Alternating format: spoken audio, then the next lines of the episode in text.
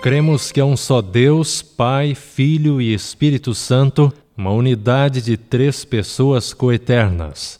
Deus é imortal, onipotente, onisciente, acima de tudo e sempre presente.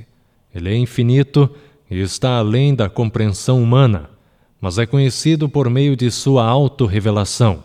Para sempre é digno de culto, adoração e serviço por parte de toda a criação. Nisto cremos.